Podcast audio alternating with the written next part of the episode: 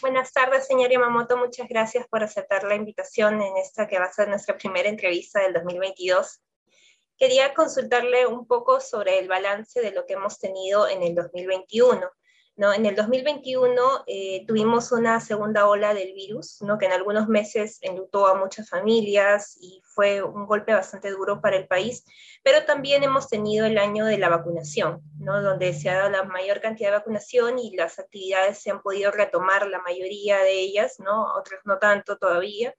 Y, y, a raíz de eso quería consultarle si hay más optimismo por entrar este tercer año de la pandemia. Eh, ¿qué, ¿qué, es lo que eh, siente, qué, qué es lo que se ve en este tercer año?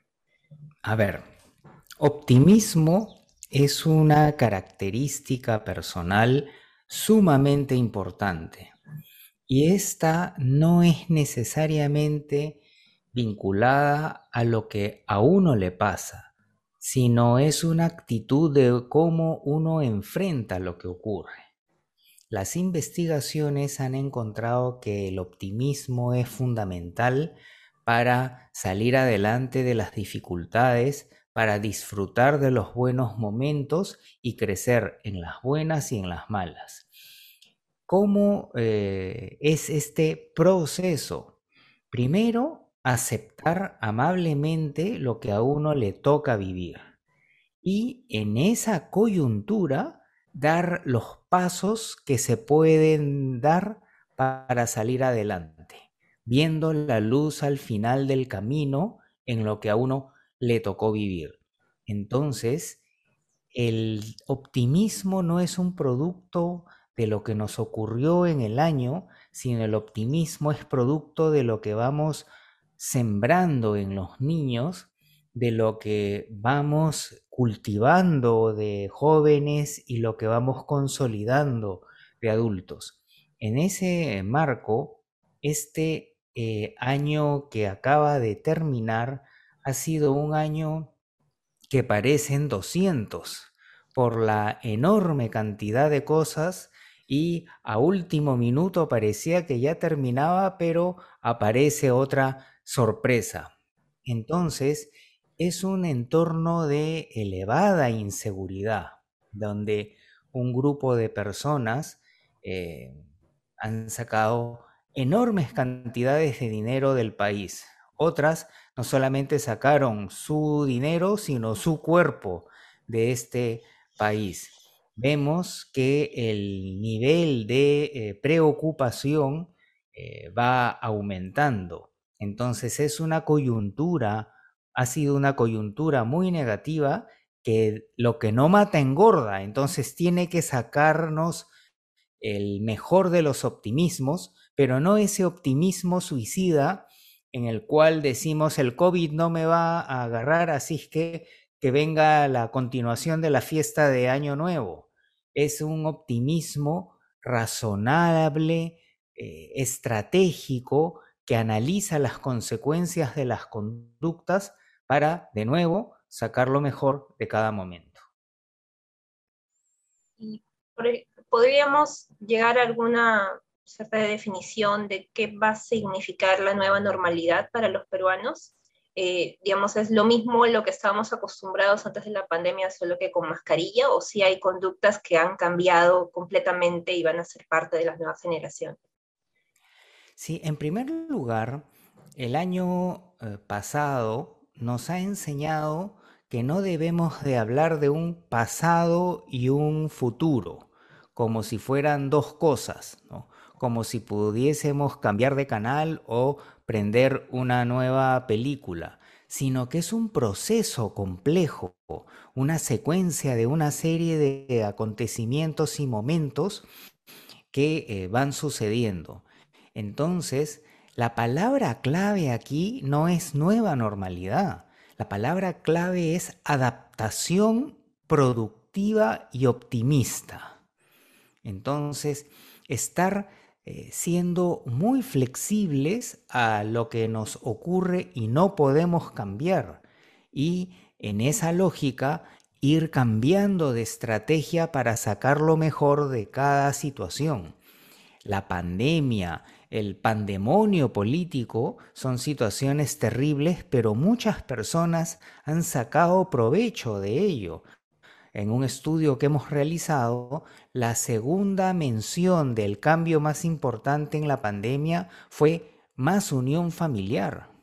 el nivel de eficiencia de los profesionales y las organizaciones que dejaron de lado ese discurso y esa letanía de que, ah, qué horrible la pandemia, ¿cuándo volveremos a la normalidad? Y en vez de eso, han capitalizado la ultraeficiencia del trabajo remoto, han compensado las dificultades que tiene esto, son empresas que han eh, terminado siendo más productivas y más creativas y así sucesivamente. Entonces no debemos de esperar una nueva normalidad, sino debemos de forjar una adaptación optimista productiva paso a paso, día a día.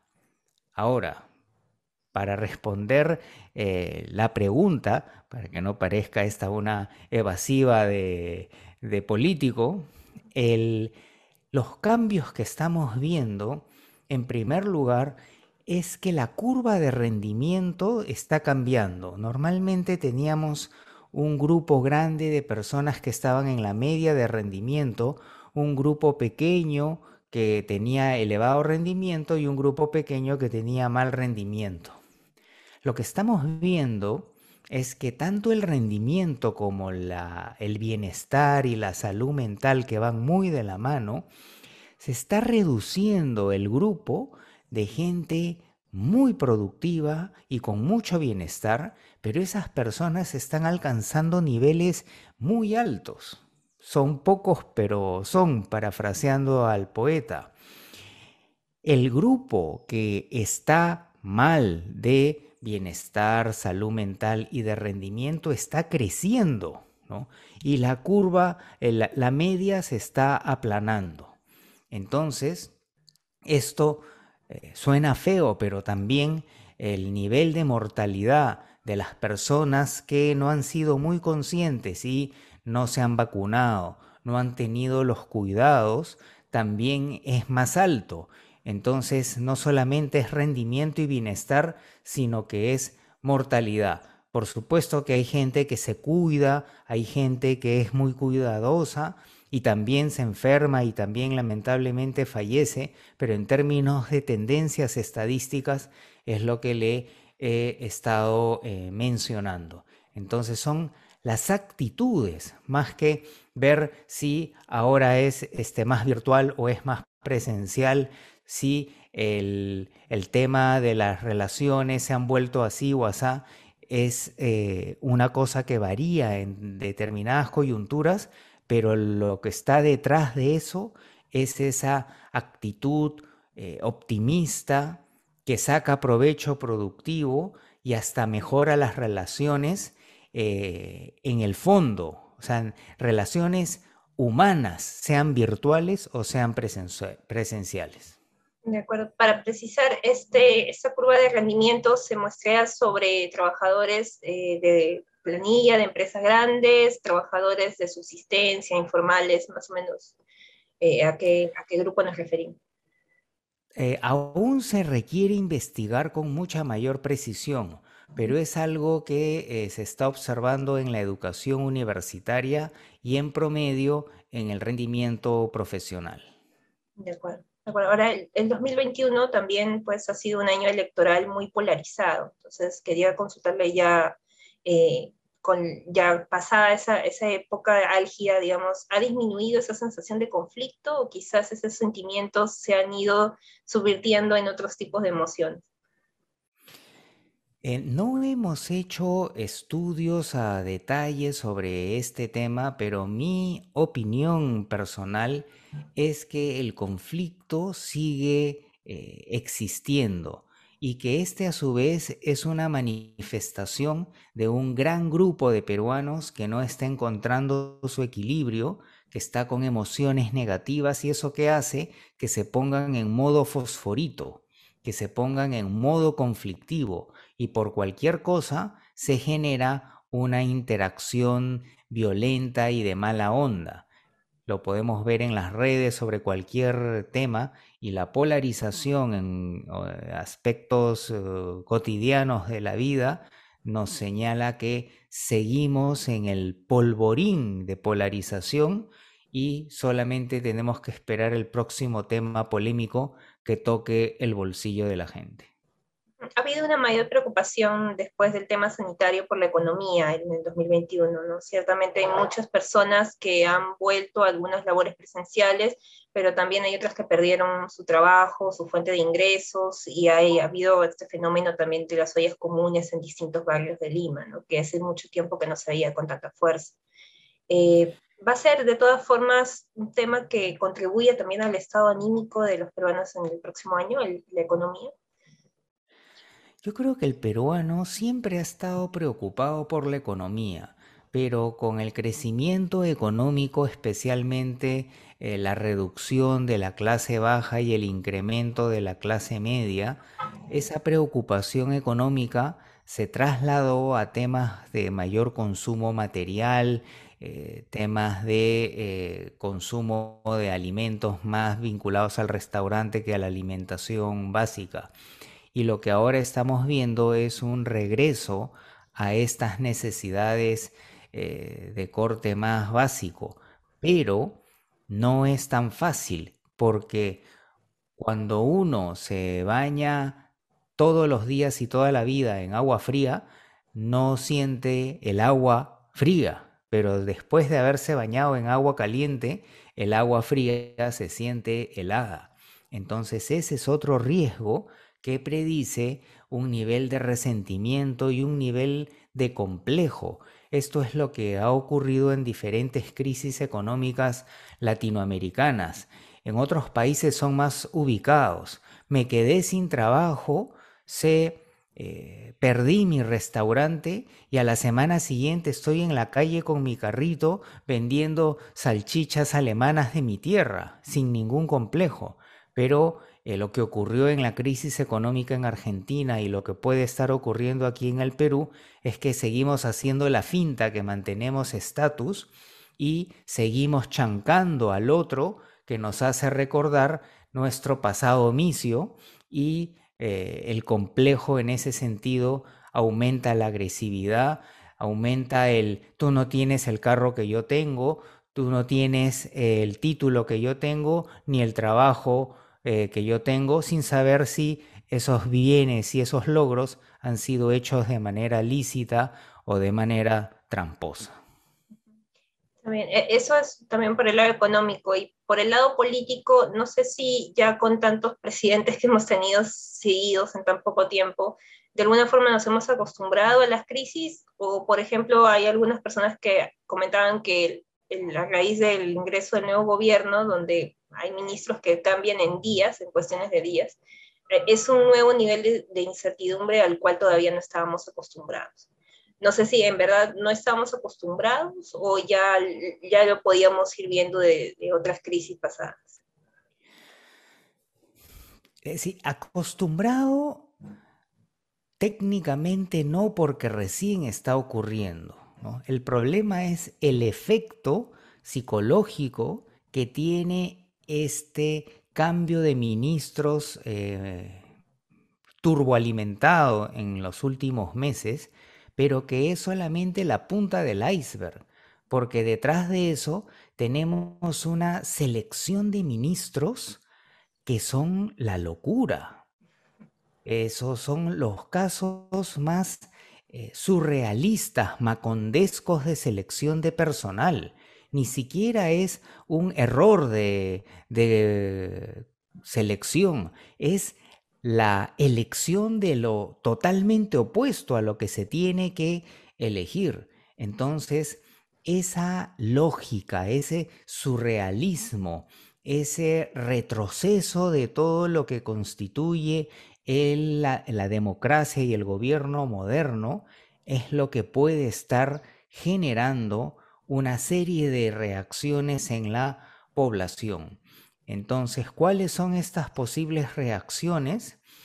Ir cargando más un polvorín que genere más polarización y más violencia.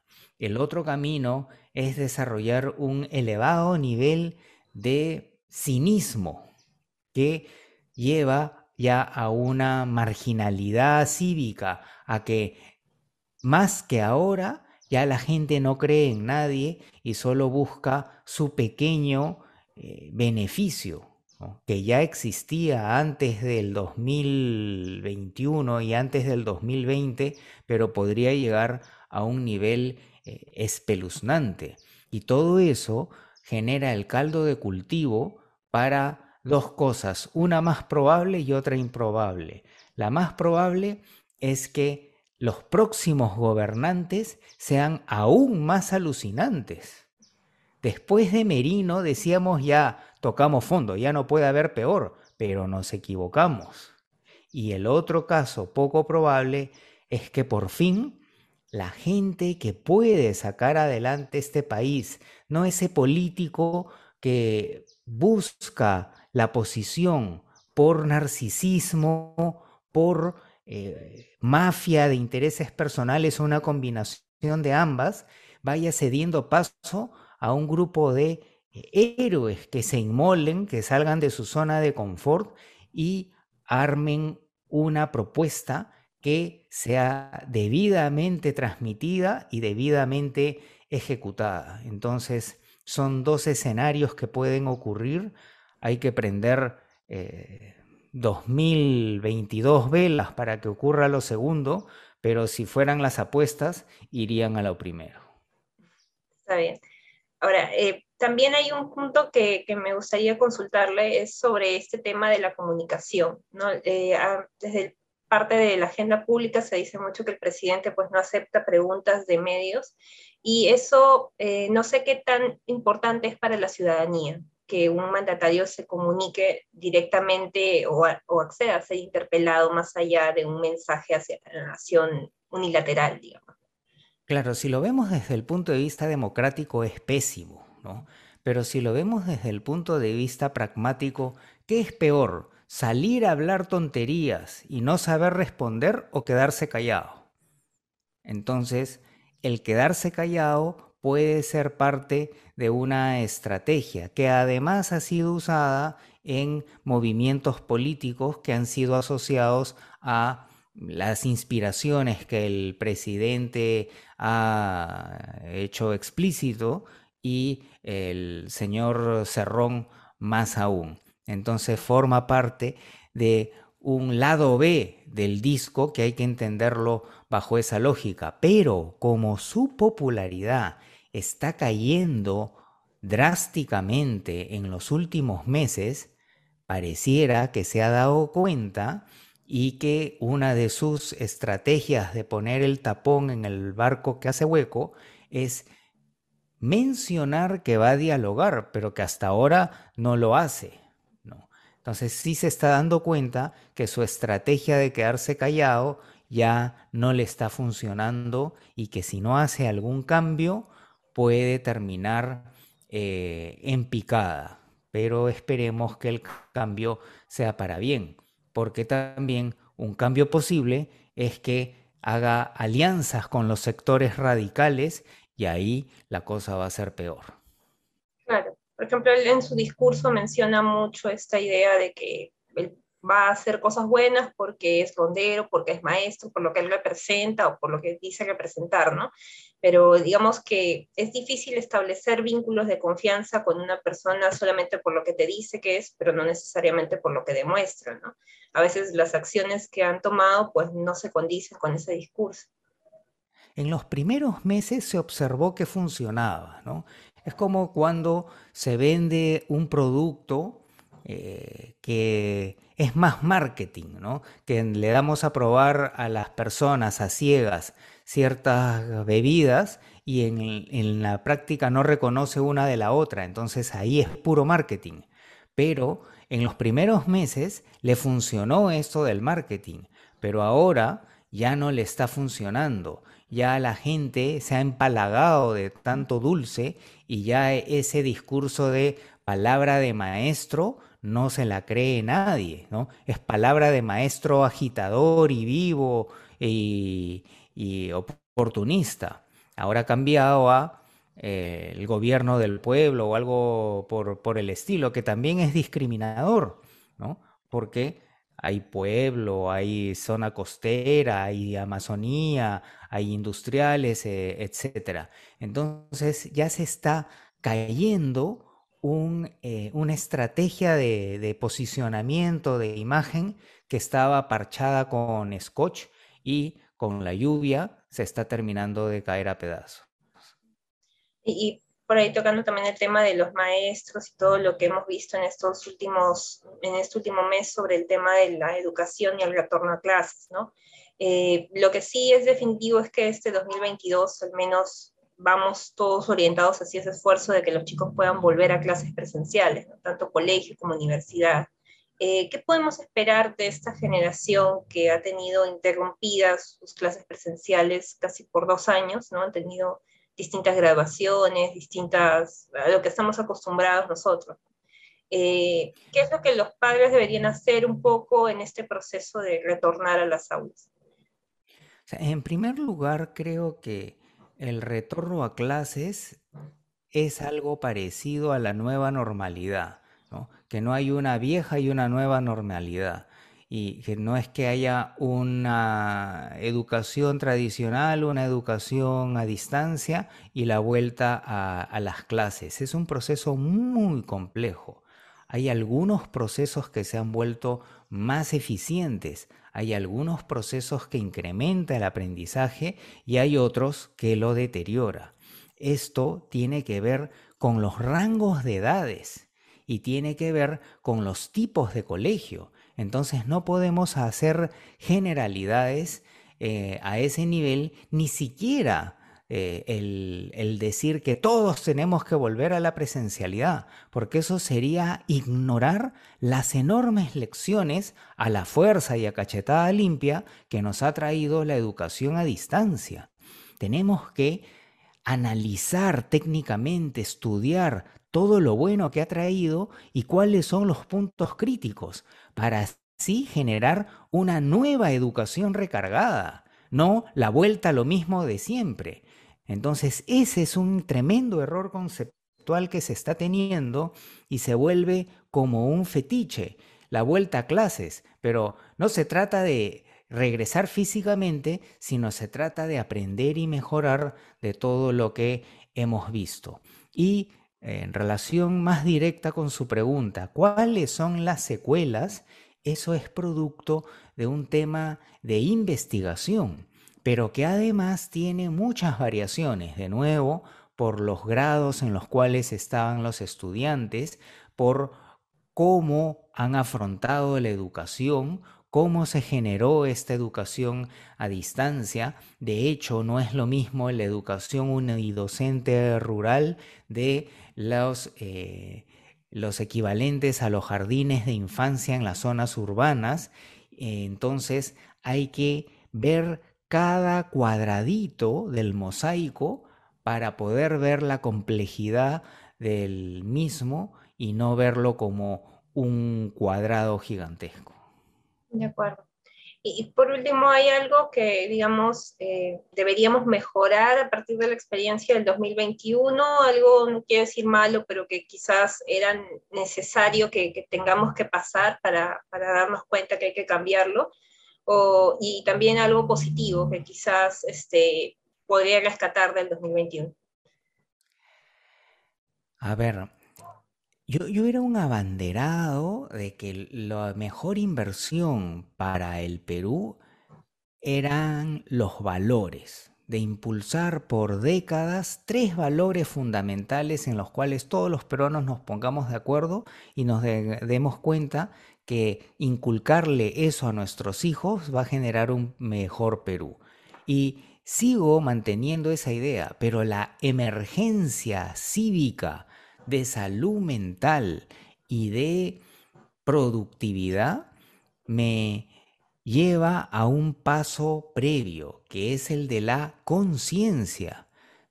no puedes ser una persona consciente la que está enterrando a su familiar fallecido por COVID sin máscara y chupando del pico de una y circulándolo con todos los familiares.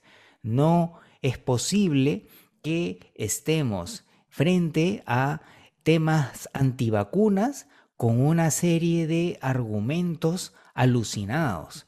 Entonces, lo que hay que fomentar es la conciencia, la capacidad de salir de nuestro piloto automático, de nuestros atajos, de nuestras reacciones emocionales inmediatas para revisar información confiable, para ver las consecuencias que tiene nuestro comportamiento y regular nuestras emociones, nuestra conducta para generar un mejor camino para mí mismo, para mi familia y para el Perú, todo en conjunto. Esa creo que es una labor fundamental y es entrenable. Se puede entrenar en las empresas, en los colegios, pero aún sigue pasando debajo del radar. Autoconciencia es una palabra eh, clave. Y sí, hay que cerrar con algo positivo, que no sea solo lo que no mata engorda. Este eh, año ha sacado a relucir la fortaleza, la resistencia mental que tenemos los peruanos. Muchos han caído y se han levantado, muchos se han mantenido fuertes, muchos hemos estado así por momentos eh, tratando de salir adelante y hemos podido encontrar el camino y sacar eh, aprovecho de estas eh, tremendas oportunidades por la pandemia y todo lo demás. Entonces creo que debe ser una fiesta de la resiliencia de aquellos peruanos que van marcando con sus actitudes, con su conciencia y sus valores el camino a seguir. Muy bien, muchas gracias, señor Yamamoto. Un placer.